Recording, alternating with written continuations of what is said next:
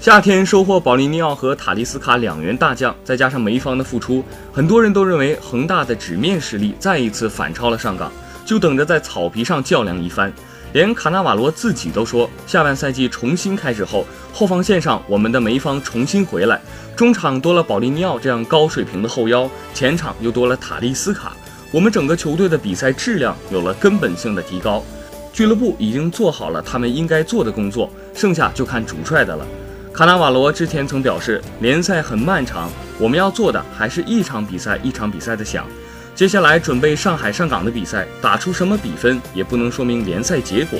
这的确是超过三分的比赛，但有这样的比赛，我更愿意站在球员的角度去想。对于球员来说，肯定是一场很刺激的比赛，能踢这样的比赛，肯定很享受。